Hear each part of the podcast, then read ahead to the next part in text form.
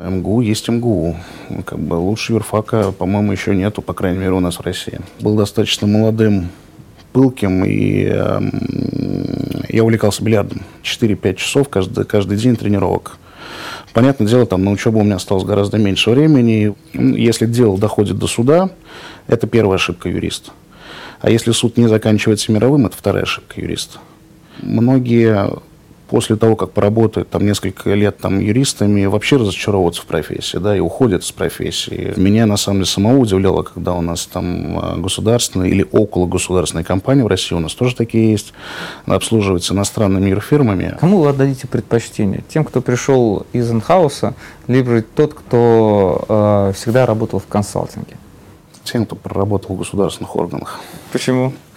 А, там школа жестче.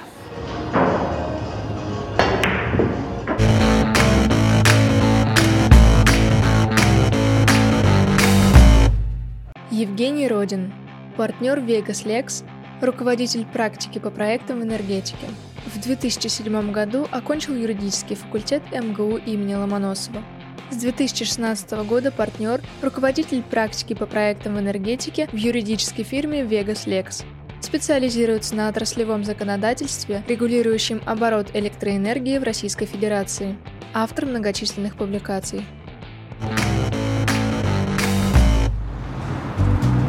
Евгений, здравствуйте. Добрый день.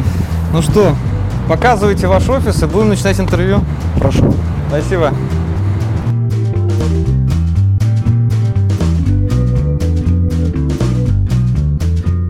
Евгений, а, мы задаем много традиционных вопросов в наших э, интервью. И самый традиционный вопрос, который мы не можем не задать ни одному из наших э, гостей, это, конечно, вопрос, Почему вы решили стать юристом? А, ну, если быть абсолютно честным, то юристом, наверное, стал по остаточному принципу, потому что, по большому счету, я в детстве хотел быть архитектором и заниматься там более какими-то точными науками, но склад ума не позволял. То есть мне математика давалась достаточно сложно, и, э, ну, и плюс рисованием были проблемы. Ну, в итоге гуманитарий осталось. Самая лучшая и универсальная гуманитарная профессия – это юрист. Поэтому пошел на ИРФАК. А почему именно в МГУ? Я, можно сказать, потомственный МГУшник. Э, ну и плюс э, МГУ есть МГУ.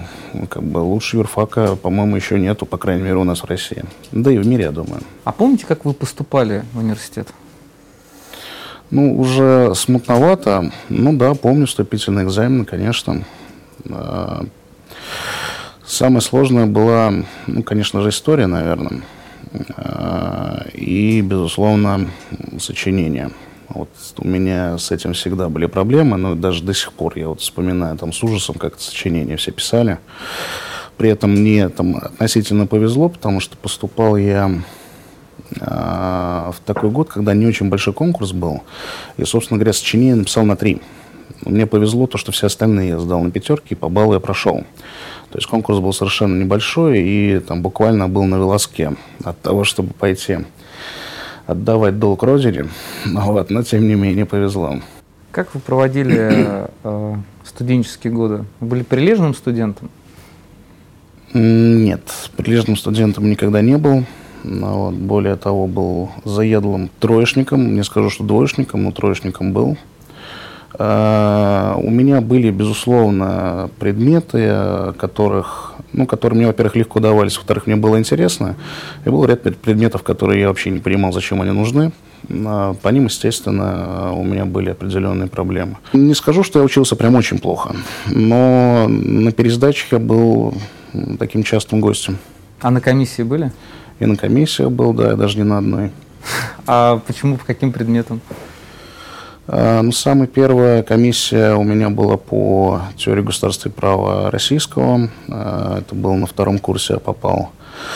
Но здесь не скажу, что я попал за то, что предмет не нравился. Предмет достаточно сложный был. Э, ну и плюс ко всему, ко второму курсу, может, еще недостаточно осознал, что где нахожусь, да, и сколько личного времени нужно тратить на учебу и на подготовку, потому что как раз был достаточно молодым, пылким, и эм, я увлекался бильярдом. да, в то время, причем профессионально. А что такое профессионально увлекаться бильярдом? Это где-то 4-5 часов каждый, каждый день тренировок. Понятное дело, там на учебу у меня осталось гораздо меньше времени, и в итоге дошел до того, что оказался на комиссии, которая там с Божьей помощью я ее сдал, но с тех пор где-то со второго курса я бильярд больше не играю. Фильм «Классик» — это про вас? Классика – это надругательство над бильярдом. Это, может быть, там самый первый у нас российский фильм про бильярд. Нет, это не про меня. Это традиционный выкидыш российского кинематографа 90-х. А какие-нибудь американские фильмы нравятся? Я помню, был фильм э, с Томом Крузом, если не ошибаюсь. Ну, самый известный – это «Цвет денег», да. Э, это продолжение фильма «The Hustler» с Полом Ньюманом. Он еще черно-белый, в 50-х годах был снят. А, вот фильм «Цвет денег» — это как раз, можно сказать, вторая часть этого фильма, где Пол Ньюман уже старенький, и он а, обучает Тома Круза там, своему ремеслу, так сказать. Ну да, это известный, знаменитый фильм. Среди бильярдистов все его, конечно, знают. Хорошо. А, на втором курсе вы решили завязать с бильярдом и взялись за учебу. Да. А какую специализацию вы выбрали? Ой, с этим сложно. Меня кидало из стороны в сторону. Изначально я вообще хотел заниматься уголовным правом. Да, я хотел пойти в прокуратуру. Ну, тогда еще прокуратура и Следственный комитет не были разделены. Я хотел быть следователем. Э, и ударился именно в уголовное право, в уголовный процесс. Но э, желание мне это отбилось после э, первой практики, которую я проходил в межведомственной Гагаринской прокуратуре. А, я на все это дело посмотрел изнутри, потрогал руками, так сказать. Очень сильно удивился, сколько преступлений, самое главное, тяжких происходит на Ленинском проспекте каждый день. А, на полном серьезе, там чуть ли не каждый день я выезжал на место преступления, место убийства. И понял, что все-таки это не мое. Ну, то есть, во-первых, и в таком режиме я не смог бы работать, ну и чисто морально, наверное, просто не потянул бы и ударился в гражданский процесс, потом уже в арбитражный.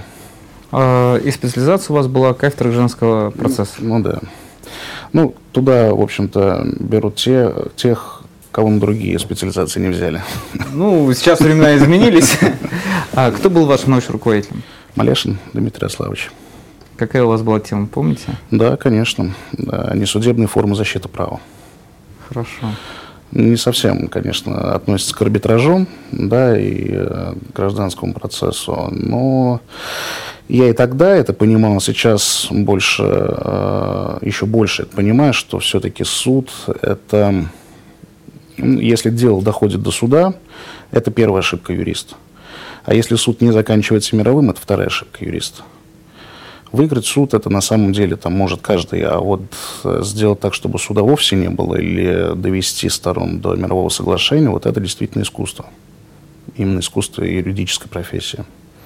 Поэтому я изначально выбрал такую тему, ну и, и э, мечтаю там рано или поздно все-таки продолжить э, вот в этом направлении ну, не скажу, что научную деятельность, так, делиться опытом, я мечтаю книгу на эту тему написать так иногда начинаю наброски делать, но э, стиль жизни и работы не позволяет так сесть и капитально этим заняться.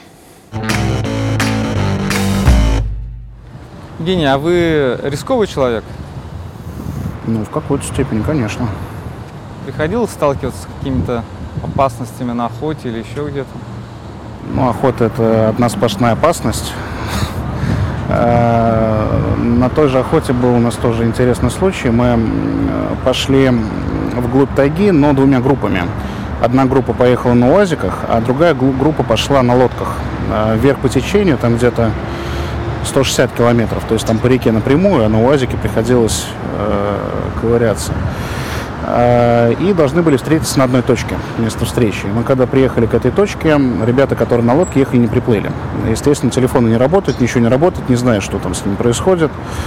И ждем один день их нету, второй день их нету, третий день их нету. Ну, уже там сходили, сами сплавали, там туда-сюда просмотрели, там поспрашивали других охотников, которые никого нету.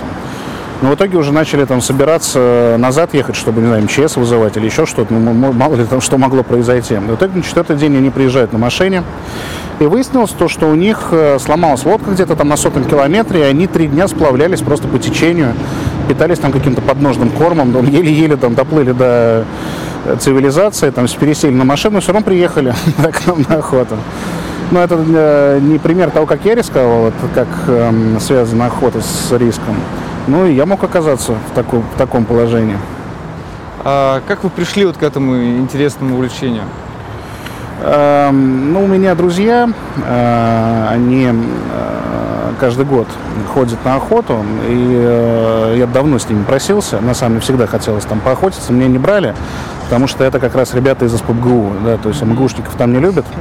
Вот, но в итоге там упросил, э, и в итоге взяли. Э, ну, как- как-то так, втерся в доверие. Причем, более того, мне даже э, удалось побывать на встрече их выпускников. Да? Вы были такой резидент. Да, как раз вот после экономического форума у них э, вот в субботу в последний день форума была встреча выпускников. Э, и я вот как раз на форуме встретил своего там товарища. Он говорит, ну вот у нас встреча выпускников, пойдем с нами. Ради бога пойду, мне это делать, мне это делать особо нечем. Говорит, пойдем, только не говори, что ты из МГУ побьют. Я говорю, ладно, хорошо. Ну, так и побывал. Можете рассказать э, про ваше первое место работы как юриста? Да, я после выпуска э, оказался в компании, которая занималась как раз э, торговлей электроэнергией газом. Эта компания тогда еще называлась «Лукойл Энергогаз». Она впоследствии разделилась, э, но вот э, именно тогда я, собственно говоря, окунулся в этот страшный потусторонний мир отраслевого законодательства, отраслевого права. Э, Ну, то, что сейчас называют энергетическим правом, хотя ни в коем случае там нет у нас никакого энергетического права. Ну, вот там, собственно говоря, я и проработал первые там несколько лет своей карьеры. А, ну, даже не знаю, что можно рассказать. Приятные только впечатления. Узнал много того, чего, э, ну, чему не учили и чему и сейчас не учат. А, И для себя, наверное, определил как раз именно тогда вот то направление, в котором сейчас, которым я сейчас занимаюсь, в котором сейчас я преуспел, именно энергетика. А, Что больше всего вам не понравилось, когда вы только пришли со студенческой скамьи и начали работу юриста? Мне, в принципе, это все нравилось. Ну, там, за исключением а, рутинной какой-то работы в плане регистрации договоров, а, расставления их по полке. То есть, там традиционно я пришел там, на мастера ксерокопирования, да, на самую младшую должность, да, и там первое время очень долго занимался там регистрацией договоров, а, разнесением их там по полкам, по отделам, там, с согласованием и так далее. То есть, это очень быстро наскучивало, и, в общем-то, какого-то драйва я не видел. Единственное, там мне повезло, что и руководитель, и старшие коллеги, они там понимали, что э, если там меня погрузить в рутину, то рано или поздно я там разнуюсь, убегу, поэтому всегда разбавляли, как правило, эту работу, там более интересные судебные, претензионные и так далее. А, Почему вы все-таки решили уйти из инхауса и выбрали консалтинг? Эм, Ну, во-первых, компания разделилась, э, начала заниматься там более узкой э, м, сферой, только там передача электроэнергии, а мне все-таки хотелось всего и вся. Э, И плюс я, честно говоря, понял, что консалтинг это именно та сфера, где я там могу полностью раскрыться и там раскрыть свои аппетиты да, к работе и к э, самообучению. Мне хотелось там постигать все нового, нового, нового и так далее. И поэтому ушел консалтинг. А ваша первая фирма юридическая? Vegas Lex. То есть вы э, работаете в Lex, чтобы специально для наших зрителей, э, это первое ваше место работы как юридической фирмы, и где вы продолжаете трудиться? Да, я сюда пришел юристом. Ну, вот уже дослужился до партнера. Что вы могли бы порекомендовать вот, молодым юристам, когда они выбирают свой путь? То есть вы работали в консалтинге, работаете, работали в инхаусе. Как им выбрать свой, свое место работы? Точно так же экспериментировать. Не надо бояться. То есть э, понять, что действительно нравится, можно только потрогав руками.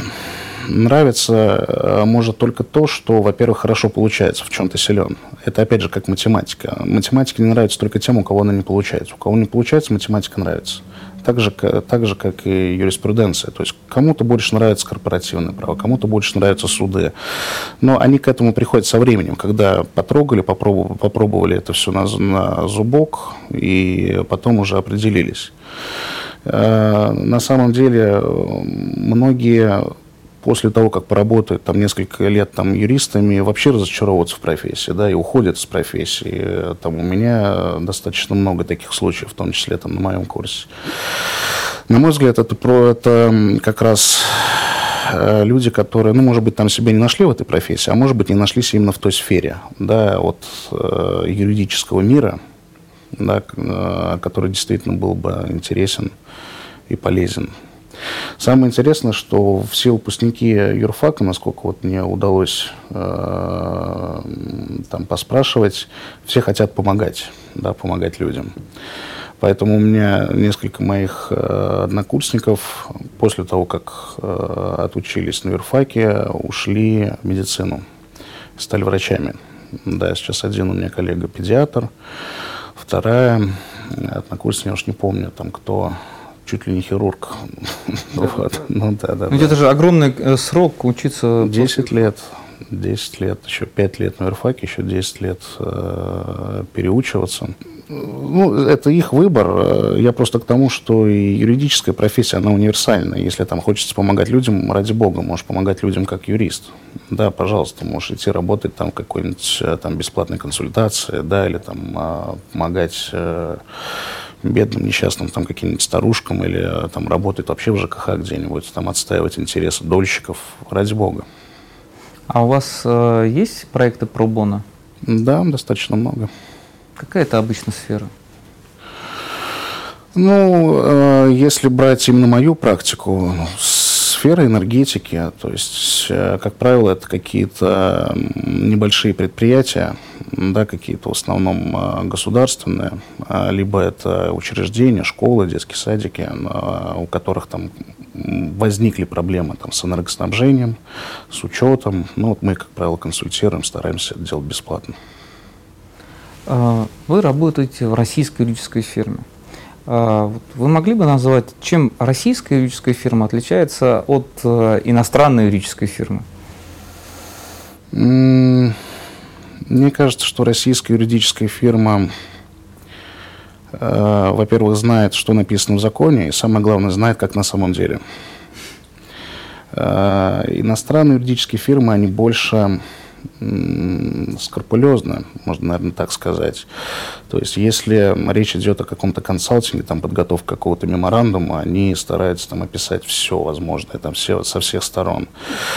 Э, в нашей работе мы э, как-то больше придерживаемся того мнения, что клиент нас спрашивает, собственно говоря, что делать. То есть он не просит нас ему дать там второе образование э, в области, я не знаю, там те же самые концессии, да, и расписать, какие они вообще могут быть.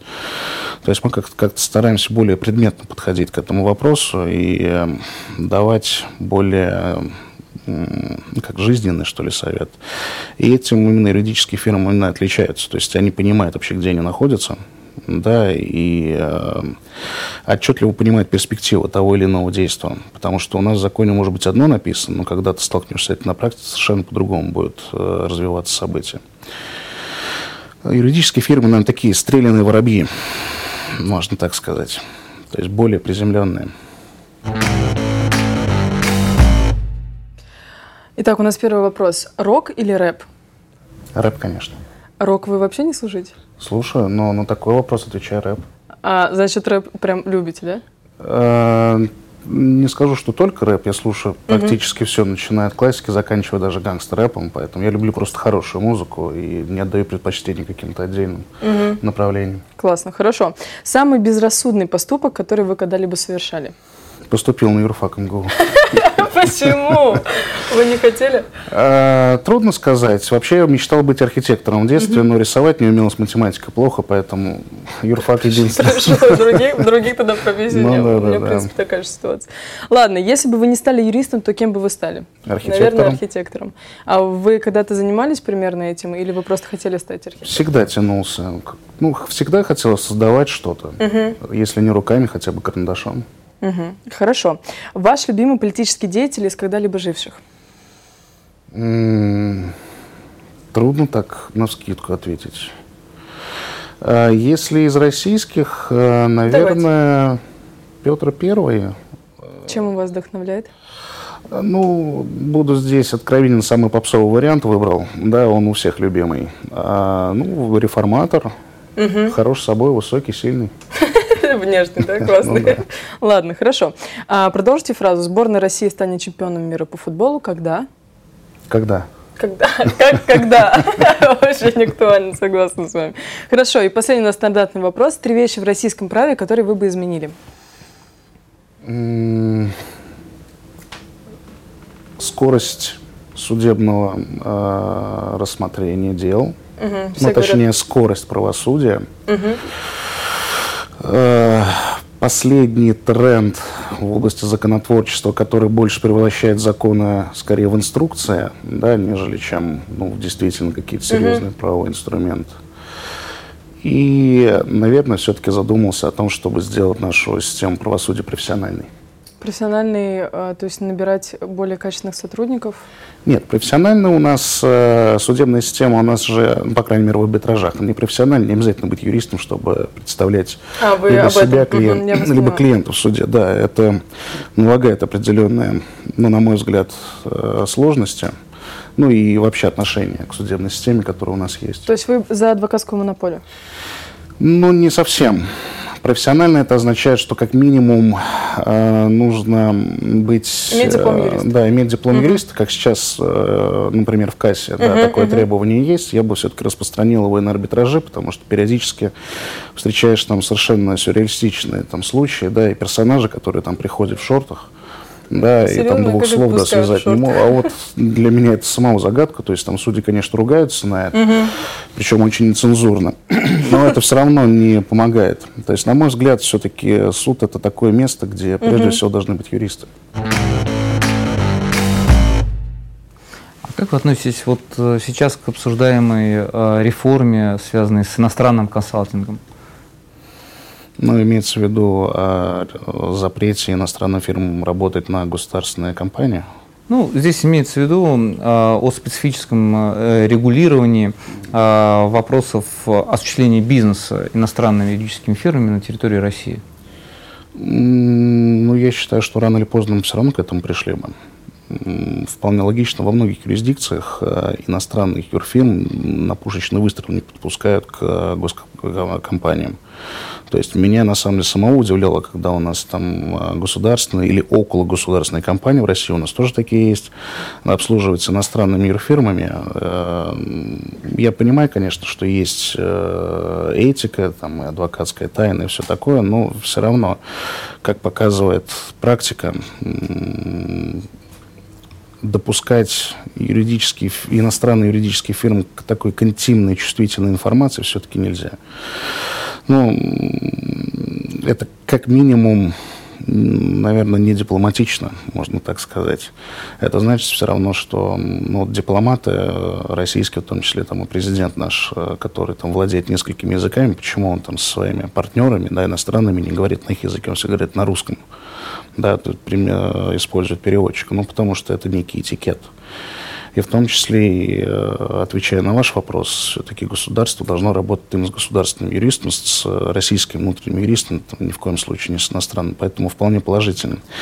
Хотя у меня очень много оппонентов, наверное, найдется, я так подозреваю, потому что иногда я влезаю в некие перепалки, там, в том же самом Фейсбуке, там, по этим темам, ну, в меня летят все камни, тухлые помидоры, яйца и так далее. Но это типа мое мнение. Я все-таки буду его придерживаться. А, у вас есть статус адвоката? Нет. А, вот расскажите просто интересное мнение. А, чем отличается, на ваш взгляд, оказание юридических услуг э, человеком, у которого есть статус адвоката, ну и э, юристом, у которого этого статуса адвоката нет?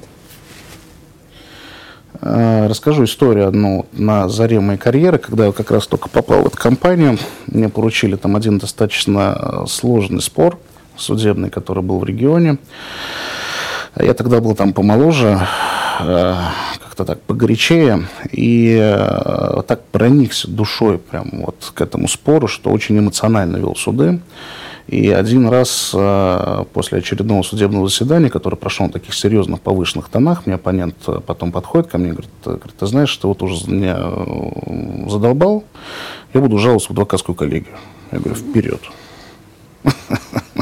Вот в этом, наверное, и вся разница. Ваше отношение к намерениям и к тем э, реформам, которые планируются, чтобы все юристы, которые оказывают юридические услуги, стали адвокатами? Ну, понимаете, это как палка о двух концах. То есть, с одной стороны, в этом есть вполне определенная логика, да, то есть э, адвокаты действительно, они ограничены там, собственными э, правилами, этикой и так далее. То есть, э, не чисто как сказать, морально, да, но и можно их, э, собственно говоря, наказать за те или иные проступки. Это дает какие-то гарантии качества услуг, да, и защиты прав и интересов тех, э, кого они представляют. Это так одно преподносится. Второе, вроде бы это некая гарантия, что помощь будет действительно квалифицированной, да, и профессиональной. Но вот э, на этот вопрос, наверное, не стоит сильно заморачиваться, потому что там, понимаете, адвокат адвокату рознь. То есть э, я там встречал на своем пути много адвокатов, которым там э, второкурсник, третьекурсник фору даст. Да, это далеко не качество. Но э, есть еще одна сторона этого вопроса. Понимаете, если мы все-таки э, делаем профессиональным, да, э, представительство у нас в судах, делаем это адвокатскую монополию, то есть предъявляем повышенные требования к защите, мы тогда должны предъявлять повышенные требования к другой стороне, к обвинителю, к судьям. Да? А у нас, если вы посмотрите на вот, правоприменительную практику, например, к процессу у нас отношение очень и очень поверхностное. То есть я на своем пути встречал иногда случаи, когда, ну, например, судьи позволяли себе там выносить решение, если не, не был подписан, допустим, протокол судебного заседания, да, когда, ну, в итоге он там оказался подписанным, да, но я когда показывал в ходе судебного заседания, говорю, коллеги, у вас протокол не подписан, это, безусловно, основание для отмены. Они смотрели, листали, листали. Я понимаю, то, что они долистали до этого протокол, потому что глаза расширились, потом дальше начали листать. Говорю, все подписано, все нормально. Понимаете? То есть, э, если мы это будем делать именно с двух концов, я не против. То есть у нас будет профессиональное представительство, но извольте тогда настолько трепетно относиться к процессу, а соблюдение процесса – это как бы первая гарантия защиты прав, э, чтобы вот таких вещей не было. Да? То есть не было бы э, таких нарушений либо проступков, которые можно было, на которые можно было бы закрыть глаза. Ну, ничего страшного, ну, бывает. Ничего ж не произошло, правильно, все то же самое было бы. Тогда не вопрос. А пока этого нету, лучше не вводить это от греха подальше. Хуже будет. А какой ваш самый э, любимый кейс, который вы приводите в пример молодым юристам, а, чтобы научить их или предостеречь от каких-то не тех, каких нужно действий? Эм, эм, был у меня один случай, ко мне обратился клиент а, на стадии, когда процесс, не процесс, а процесс, они уже были возбуждены на разных стадиях, э, где-то там апелляция, где-то уже в кассации было, но все они вокруг одного примерно вопроса крутились. И в конце концов клиент обратился к нам, э, я на всю эту картину посмотрел и э, пришел к выводу, что половина да, судов, которые возбуждены, они в принципе не нужны, а несколько судов вообще нужно было признать иски. А, на мой вопрос, э, вообще зачем вот столько надо было инициировать судов, ну это же просто пустая трата времени и денег, во-первых. Во-вторых, ну это рассеивание ресурсов. Да, они, собственно говоря, и обратились к нам, потому что просто-напросто не хватило ресурсов э, сопровождать такое количество дел. А, на что, собственно говоря, мне ответили, дескать, просто били из всех пушек, да, по максимуму и так далее. И э, я говорю, понимаете, вы всех пушек били, только половину по вам било. Вот. И э, в итоге мы, когда просмотрели всю эту историю, там действительно от половины судов мы отказались от исков, а несколько исков признали. И это позволило а, выйти на мирный переговор с другой стороной. Потому что, во-первых, и другая сторона там несколько погорячилась, когда некоторые иски заявляла. И э, получилось так, что признав один иск, мы поставили оппонентов там очень неприятное, неприятное положение именно перед своими заказчиками. Это тоже были консультанты. Вот, в итоге они очень долго от нас бегали, не допускали к заказчику. Но мы так немножко поднадавили, и все-таки с, э, нам удалось там поговорить с этой компанией. И в итоге мы договорились до мирового. То есть подписали целую серию мировых. Вся эта история закончилась там буквально там, за 2-3 недели. И вот этот кейс я всегда своим младшим коллегам э, в качестве примера привожу э, только для одного. Ну вот э, профессия юриста, особенно там судебника, она же заключается не в том, чтобы пойти всех засудить до смерти. Она нужна для того, чтобы помочь клиенту. У клиента есть одна цель, какая-то конкретная. То есть самое, самое главное это понять, какую цель он преследует. Не выиграть суд. Он преследует, может быть, цель преследует заключить договор, может быть, снизить цену. Да, может быть, я не знаю, выкупить какой-то земельный участок или еще что-то. Сначала поймите цель, а потом подумайте внимательно, какими инструментами до этой цели можно достичь, да, и выберите самый-самый простой путь. И, э, как правило, работает, да, начинает искать простые пути.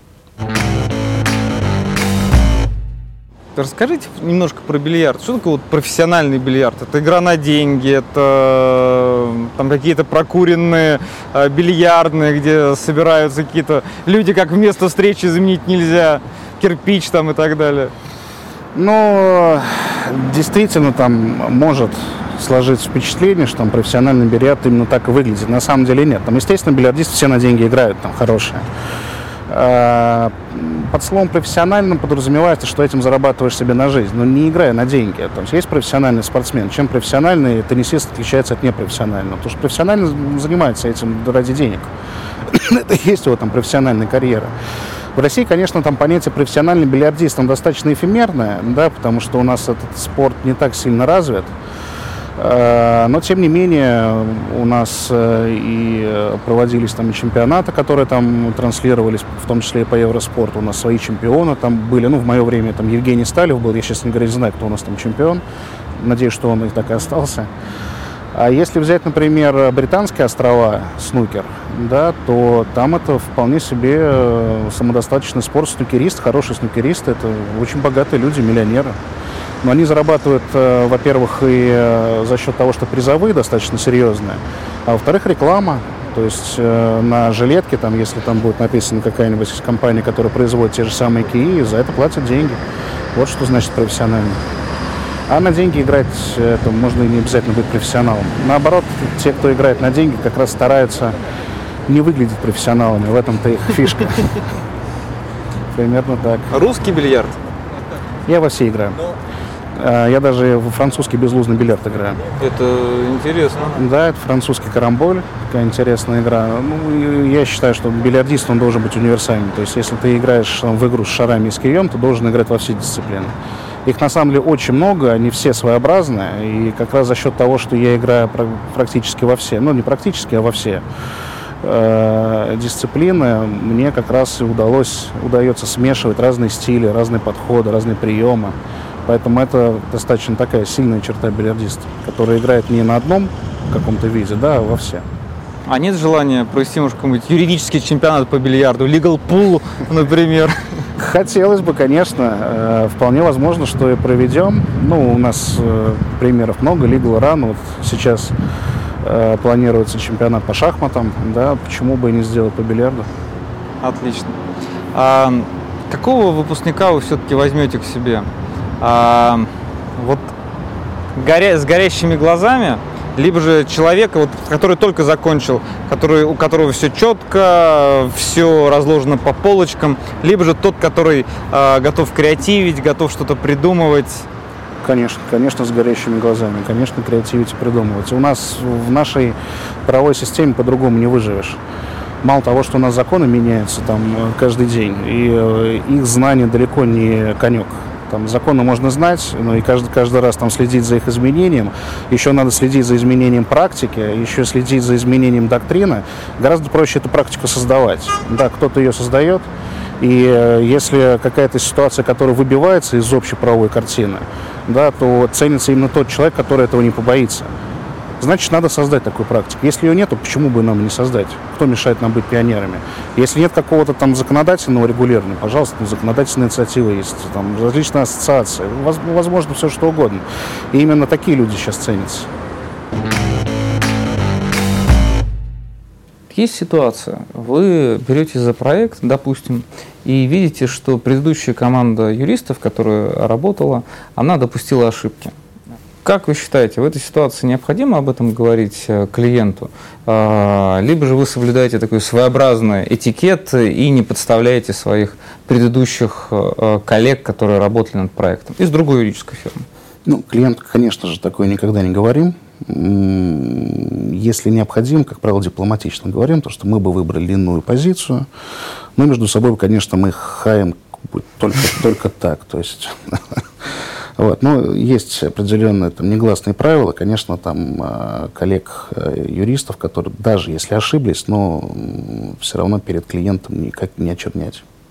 А вообще, если говорить о клиентах, вот кто для вас так, клиент мечты, то есть идеальный э, заказчик какого-нибудь проекта, с кем вам больше всего удобно работать? Ну, по персоналиям я, наверное, не буду говорить. Э, могу сказать критерии. Mm-hmm. Это клиент, который э, ну, действительно понимает, зачем ему нужен юрист. То есть клиент, который в юристе, ну или там представителе все-таки видит советника, да, и э, важного партнера в своем бизнесе.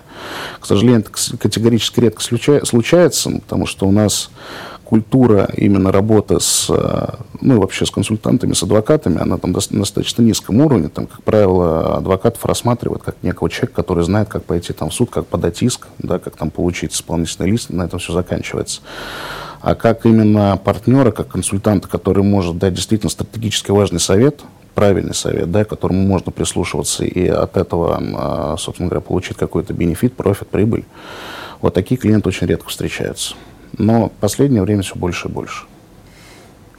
А, если брать э, молодых юристов, которые работают с вами, а кому вы отдадите предпочтение? Тем, кто пришел из инхауса, либо тот, кто э, всегда работал в консалтинге, на ваш взгляд? Тем, кто проработал в государственных органах. Почему? А, там школа жестче особенно там прокурорские, я там обращаю внимание, у нас э, коллеги э, из прокуратуры тоже работают, но я просто смотрю на их стиль работы, такой прям четкий, жесткий, грамотный, то есть без э, расплывания по э, ненужным каким-то углам, то есть на любой вопрос четкий ответ. Лю, любая бумага смотришь прям с заглядения. То есть э, юрист, там тот же самый инхаус, Э, или там консультант э, может написать там 10-20 страниц, он напишет одну страницу, четко по существу. Хорошо. А не было никогда желания заняться бизнесом, не юридическим? Было. А почему не реализовали?